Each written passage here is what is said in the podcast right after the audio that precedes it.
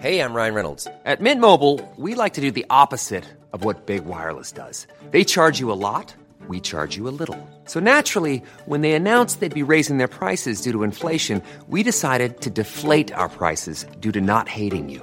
That's right. We're cutting the price of Mint Unlimited from $30 a month to just $15 a month. Give it a try at mintmobile.com slash switch. $45 upfront for three months plus taxes and fees. Promo rate for new customers for limited time. Unlimited more than 40 gigabytes per month. Slows. Full terms at mintmobile.com. Você vive angustiado mesmo depois de ter crido em Jesus? Terceira e última parte. Comentário de Mari Persona. Alguns tentam construir pontes, né? Muitos, muitos que se dizem cristãos são construtores de pontes. Estão simplesmente falando assim, ah, estou procurando melhorar, estou procurando fazer alguma coisa, estão tentando construir pontes. Mas outros, mesmo aqueles que, que foram salvos efetivamente, que creram no Salvador, estão inquietos. Isso, olha, é a maioria dos, daqueles que professam crer em Jesus. Não tem certeza da sua salvação. Acham que a qualquer momento vão tropeçar no fundo do mar e o mar vai engoli-los. O juízo de Deus vai tomar conta deles. Porque o mar, o mar é uma figura de juízo. As águas em abundância, elas são, uma, na Bíblia, uma figura de juízo. Quando nós abrimos lá em Gênesis, no capítulo 1 de Gênesis, nós vemos que a terra, ela, Deus criou os céus e a terra. E depois nós não sabemos exatamente o que aconteceu. Pode ter caído, ter acontecido a queda de Satanás, uma, houve um, uma convulsão em todo o universo. E no versículo 2 do capítulo 1 de Gênesis, nós encontramos que a terra era sem forma e vazia e o Espírito de Deus pairava sobre a superfície das águas. A terra estava coberta de águas.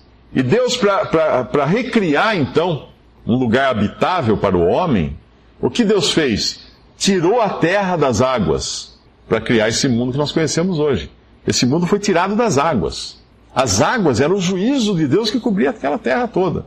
Como depois Deus iria outra vez usar águas para subverter a terra. Na época de Noé, o que Deus fez? Águas outra vez cobriram toda a terra. Foi um juízo de Deus com águas. E salvou apenas Noé e sua família.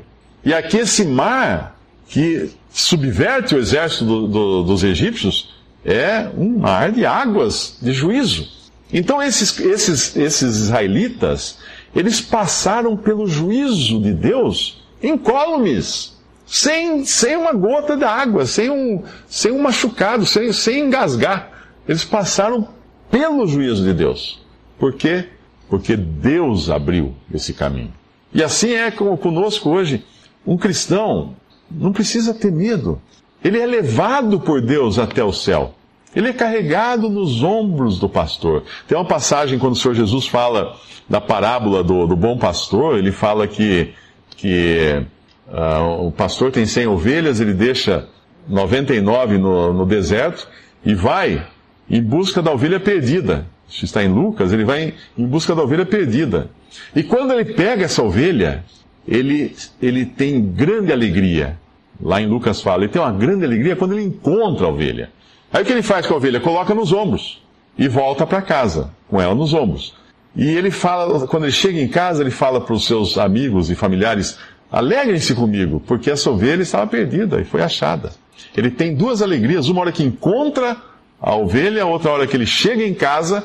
E entre o momento em que a ovelha é encontrada e o momento em que a ovelha entra na casa do pastor, de um momento até outro, em nenhum momento ela coloca as patinhas no chão ela é o caminho todo carregada nos ombros do pastor. Assim é o cristão. Uma vez que alguém creu em Jesus como seu Salvador, não há o que temer. Não tema, fica quieto, veja, assista, marchem. Por onde? E o caminho, mais aberto. Tá? A salvação, quando, quando eles chegaram do outro lado, eles se alegraram, tem um cântico aqui inclusive. Porque a salvação é isso, é passarmos para o outro lado não por nossos esforços, não por nossas boas obras, não por, nossas, uh, por nosso merecimento, mas é, eu estava morto e agora estou vivo. Eu estava nas trevas, agora estou na luz.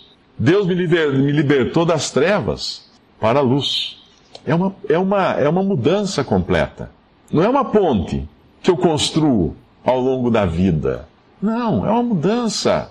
Essa semana eu fui abastecer o carro eu parei no posto e encontrei um grande amigo meu de, de muitos anos, e nós inclusive moramos juntos numa república, e ele foi a pessoa que me insistiu comigo, que me, me indicou para comprar o primeiro Novo Testamento que eu comprei. Foi ele que insistiu que eu comprasse.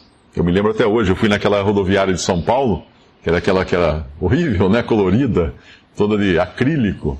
Fui naquela banca que tinha lá e procurei o mais barato, né, estudante, tudo. E comprei o Novo Testamento e comecei a ler o Novo Testamento. E ele tinha sido a pessoa que me. E ele, ele, é, ele é espírita, assim, muito, muito fiel na sua, na sua religião espírita. Eu encontrei com ele no posto. Eu não sei por que cargas d'água, todas as vezes que eu encontro com ele, fica aquela conversa meio do tipo, é, pois é, eu falo uma coisa, ele fala outra com conotação espírita. Eu falo uma coisa, eu tento entrar no assunto, ele outra com conotação espírita. Fala, né, mas a gente, tá, a gente tem que tentar, né, a gente tem que esforçar e não sei o quê. Mas me deu, não sei o que que deu ali naquela hora, acho que foi o senhor que, coisa, fala com ele. Então eu comecei a falar com ele. Enquanto abastecia o carro, eu comecei a falar com ele e assim, olha, ele, ele, começou alguma coisa, alguma conversa do tipo assim, é, realmente, a gente precisa se esforçar, precisa não sei o que amar, precisa... Eu falei, olha, quer saber? A salvação é uma coisa imediata. Veja os verbos. Quem ouve a minha palavra e crê naquele que me enviou tem a vida eterna. Não é terá, talvez, se reencarnar trezentas vezes. Não, tem a vida eterna. Não entrará em condenação, mas passou da morte para a vida. Passou, já está do outro lado. Não vai passar depois. Não tem o que esperar. Quem ouve, crê, tem. Não entrará em juízo, em julgamento, mas passou da morte para a vida. João 5,24. Você não precisa reencarnar. Olha que boa notícia, olha que notícia maravilhosa. Você não precisa reencarnar. Porque, pensa, você, você fala, não, tenho, tenho que perdoar o meu próximo. Essa é a tônica, né, no Espiritismo. Tem que perdoar meu próximo. Ótimo, você tem que perdoar o seu próximo. Isso é ótimo, perdoar o próximo. Agora, por que Deus seria menor do que qualquer ser humano, sendo incapaz de perdoar as suas criaturas. Porque no momento em que você se cobra de ter que se reencarnar, reencarnar, reencarnar, reencarnar, para pagar os seus próprios pecados, para ter merecimento dos próprios pecados, está dizendo assim: Deus não pode me perdoar. Eu posso perdoar meu próximo, mas Deus não. Eu tenho que pagar pelo que eu fiz. Deus não tem perdão para mim. Isso, esse que Deus é esse, menor do que o ser humano se o ser humano pode perdoar e Deus não pode, que Deus é esse? Aí a gente se despediu, eu não sei se ele gostou, se não gostou, mas eu nunca tinha tido oportunidade, que eu, eu falei muito já do Evangelho para ele, mas nunca num, uma maneira tão direta, porque pessoas assim, amigas, que você já tem um longo relacionamento, a gente tem um certo medo de perder até a amizade com a pessoa, né? Mas eu espero ter perdido a amizade e ganhar no irmão em Cristo. Perder uma, um pecador perdido para ganhar um pecador salvo por Cristo. E é isso, é, é uma passada. É assim. No momento eu era, eu era cego, agora eu vejo. Veja que todas as passagens na Bíblia, quando existe alguma conotação de salvação, é assim. Não é um processo longo, não é uma ponte construída. Estava de um lado, agora está do outro. E quem me trouxe aqui desse lado? Cristo Jesus me trouxe desse lado. Cristo me trouxe. O grande problema é que às vezes nós começamos a ter temores e, e dúvidas porque nós continuamos ainda nesse corpo e num deserto, como aqueles, aqueles próprios israelitas estavam. E aí começamos o que? Ter saudade das cebolas lá do Egito. E aí nós caímos em pecado. Porque mesmo salvos, existe a possibilidade de nós pecarmos. Mas por que nós pecamos? Porque nós somos idólatras. O que é idolatria? É considerar qualquer coisa mais importante do que Deus. Se eu tenho algo que eu considero que sem aquilo eu não consigo viver, eu sou idólatra. Aquele é meu ídolo. Então eu volto para o meu ídolo. O Egito, em muitos momentos, para, que, para aqueles israelitas, era o ídolo deles. No momento que eles falaram assim, nós não vamos conseguir, vamos voltar para o Egito.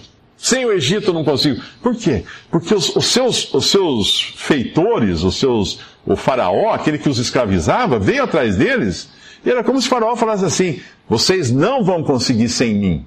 Vocês não conseguem viver sem mim. E assim é realmente na, na, nas relações humanas. Pensa o seguinte: você é um escravo vivendo em 1800 alguma coisa. Apanha todo dia, eh, come só resto de comida que sobra lá da fazenda, e é uma vida desesperadora. Doente, não tem, não tem direito nenhum. Aí um belo dia vem a proclamação lá da, da libertação dos escravos. Você está liberto. Você agora pode caminhar na rua sem correntes, sem uma coleira no pescoço, como um cidadão livre. Dez anos depois você está andando na rua de uma cidade, o seu terninho, né? Já você é um cidadão, tem seu trabalho, tem sua família, sua casa. Aí um antigo capataz da fazenda, que, que massacrava você, que, que chicoteava você, vem na calçada e fala: Você aí! O que, que você sente na sua? Você treme. Você treme. Você quase que se ajoelha aos pés dele. Por quê? Porque você ainda tem lá no fundo aquele temor, aquele medo de que a escravidão, de que você precise voltar a ser o que você era e ele, e ele vai voltar a dominar você. Assim é também com o cristão, quando ele se deixa levar de volta para o Egito, quando ele, ele, ele teme aquele de quem ele foi liberto, quando ele acha que não, eu não vou conseguir, eu não vou, eu preciso daquilo que eu deixei. Eu preciso daquela cebola, eu preciso daquele alho que eu deixei no Egito. Sem aquela cebola eu não consigo sobreviver. Sem aquela, aquela coisa que eu tinha no Egito eu não consigo. Aí ele volta para o Egito. É assim que nós caímos em pecado. É assim que o cristão. Mas mesmo quando o cristão cai em pecado, ele pode entender uma coisa: que nós servimos, ou nós somos filhos de um pai amoroso que tem um perdão disponível. Nós nunca encontramos na, na, nas epístolas dos, dos apóstolos qualquer indicação para um crente, um salvo, pedir perdão a Deus. Como que eu vou pedir algo que Deus já me deu? Mas nós encontramos, sim, uh, passagens, como 1 João, que diz o seguinte: se pecarmos, temos um advogado diante do Pai. Se dissermos que não temos pecado, mentimos a nós mesmos. Mas o que ele pede que nós confessemos os nossos pecados. Nós devemos trazer para Deus os nossos pecados e depositar, Senhor, olha o que eu fiz, olha a besteira que eu fiz. Olha só o que, que eu fui fazer, voltei para o Egito. Voltei a fazer as coisas que eu fazia, Senhor. Como é que eu fui fazer? Senhor, eu estou tô, tô arrependido disso, é muito ruim, eu estou me sentindo péssimo. Senhor, está aqui, meus pecados. Eu fiz isso, isso, isso, isso e mais isso. Foi assim, assim, assim. Confessa pecado. E Deus tem o que para nós? O perdão garantido. Esse é o Salvador. Esse é o Deus de amor, o mesmo Deus que tirou os, os israelitas do Egito, os fez atravessar por um mar até o outro lado. Esse é o Deus que hoje espera por todo pecador, para que apenas creia em Jesus, para que apenas vá a Jesus. O grande problema é que as pessoas pensam que Deus está exigindo que você construa uma ponte. Você é cristão? É, eu tenho tentado, né? Você vai para o céu? É difícil, né? É difícil, mas a gente procura fazer o melhor que a gente pode, né? Porque procura fazer o melhor que eu posso, né? Para merecer e tal. Todos pensam assim. Não. Graça. Fique quieto. Não tema. Fique quieto. Veja. Veja o livramento. Não tema. Fique quieto. Veja o livramento. Essa é a ordem das coisas. Isso é a fé. A fé é não temer. Fica quieto e fica olhando para o Senhor. Tá bom, faz. Abre o mar. Já é o mar. Abre. Isso é fé. Essa é a salvação que Deus promete a nós. Mas aquele, o homem ele quer fazer, o homem quer. Uh, eu li uma historinha engraçada, assim, foi até uma. Foi tirada de uma pregação que eu li de, eu acho que foi de Spurgeon, um pregador britânico que viveu no século XIX. Ele conta a historinha, eu vou adaptar aqui para ficar mais rápida. Diz que uma mulher muito pobre estava passando por grandes dificuldades. E aí um homem muito rico da cidade ficou sabendo, foi à casa dela e bateu na porta levando uma quantia em dinheiro que ia resolver o problema dela. Bateu, bateu, bateu e ninguém atendeu. Aí passaram-se dias, ele encontrou essa mulher mais abatida, mais doente, mais sofrida na rua, mais faminta. Olha, senhora, eu estive na sua casa tal dia, lá atrás, para levar para a senhora uma ajuda e eu bati, na... ninguém atendeu. Ela falou assim: é, eu escutei o senhor bater, mas eu pensei que era o cobrador. Quem você está. Que, que, que que impressão você tem de Deus? Quando você escuta o Evangelho, quando você escuta uma pessoa trazer para você as boas novas do Evangelho, você pensa que Deus veio cobrar ou veio dar? Deus veio dar. Porque Deus deu o seu Filho para morrer por nós. E Deus quer dar agora a salvação de absoluta graça. E somente pela fé você pode receber. Os egípcios não tinham fé, morreram. Os israelitas, pela fé, atravessaram o mar até o outro lado. Creia em Jesus como seu Salvador. Receba agora o perdão dos seus pecados e vejo você do outro lado, o lado do céu. Visite respondi.com.br. Visite também 3minutos.net.